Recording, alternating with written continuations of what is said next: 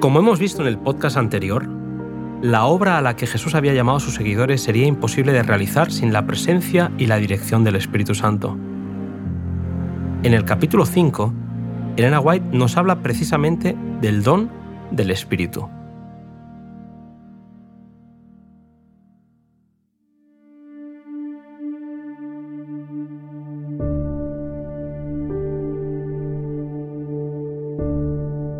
Antes de terminar su ministerio terrenal, Cristo prometió una dádiva esencial y completa, a través de la cual pondría al alcance de sus seguidores los recursos inagotables de su gracia.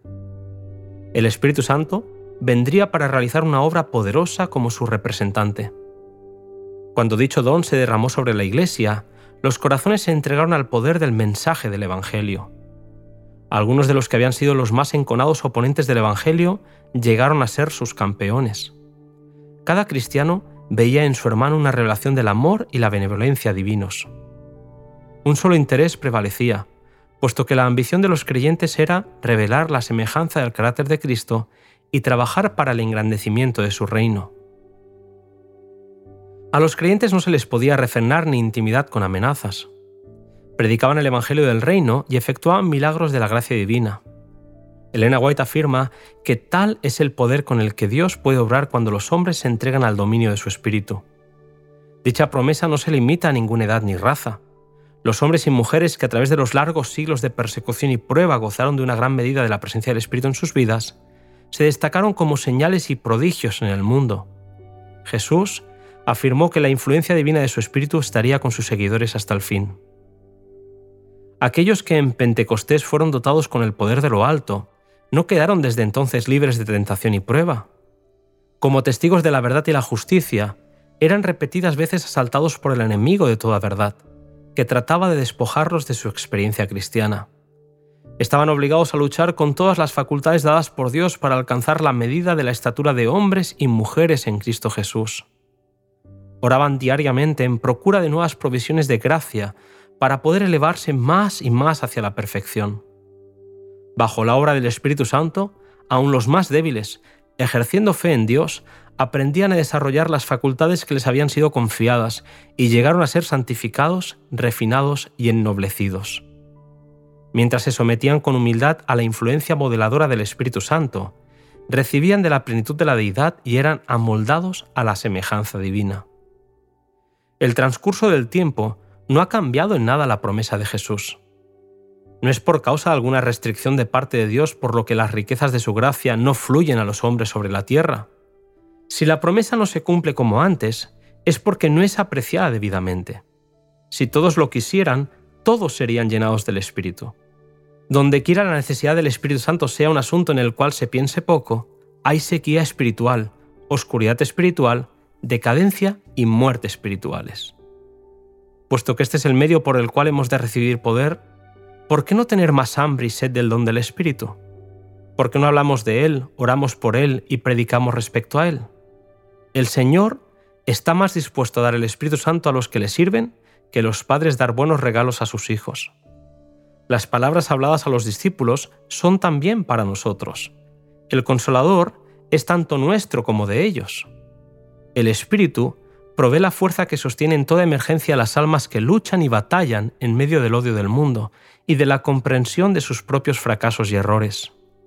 En la tristeza y la aflicción, cuando la perspectiva parece oscura y el futuro perturbador, cuando nos sentimos desamparados y solos, en respuesta a la oración de fe, el Espíritu proporciona consuelo al corazón.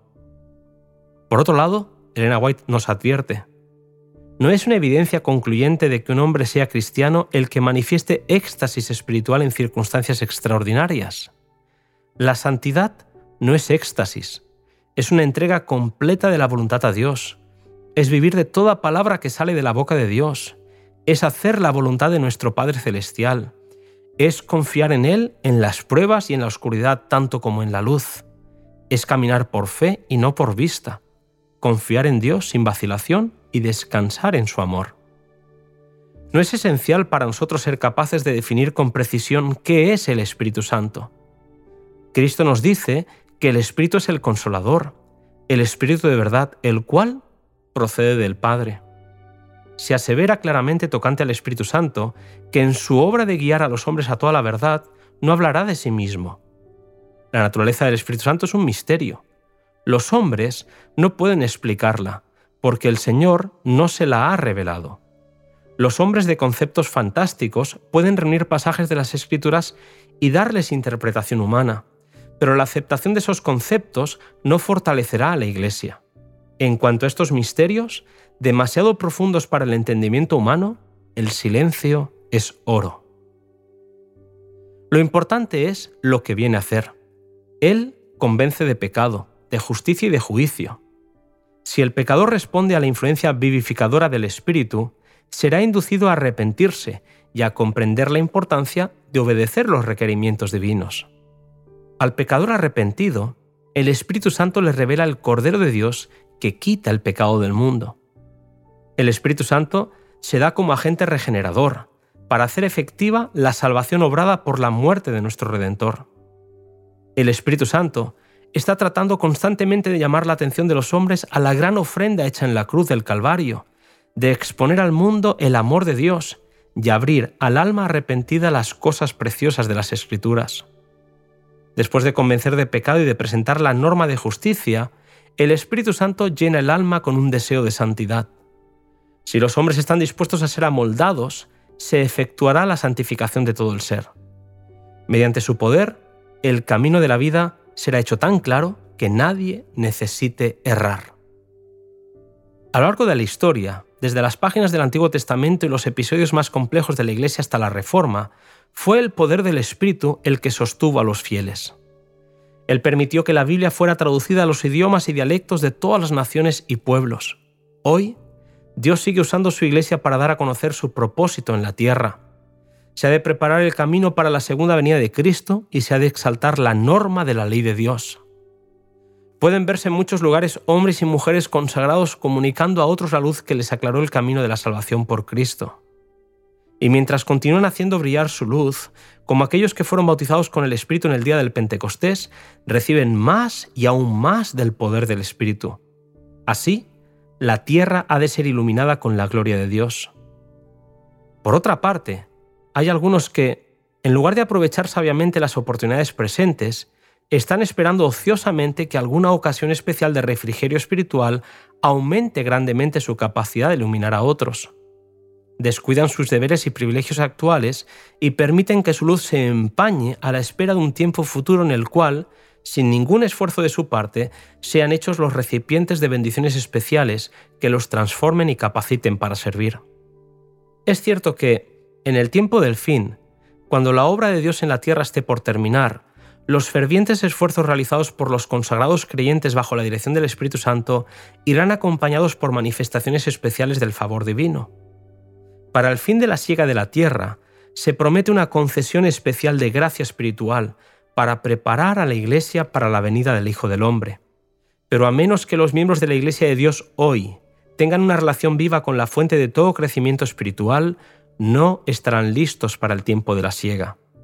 A menos que mantengan sus lámparas aparejadas y ardiendo, no recibirán la gracia adicional en tiempo de necesidad especial.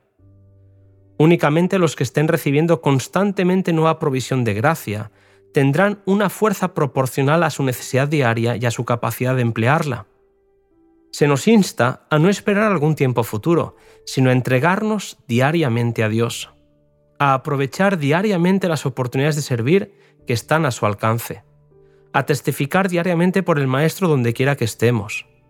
Cristo sabe que los mensajeros a quienes considera dignos de enviar son hombres débiles y expuestos a errar pero a todos aquellos que se entregan enteramente a su servicio les promete ayuda divina. Mañana tras mañana, cuando los heraldos del Evangelio se arrodillan delante del Señor y renuevan sus votos de consagración, Él les concede la presencia de su Espíritu con su poder vivificante y santificador. Y al salir para dedicarse a los deberes diarios, tienen la seguridad de que la gente invisible del Espíritu Santo los capacita para ser colaboradores juntamente con Dios.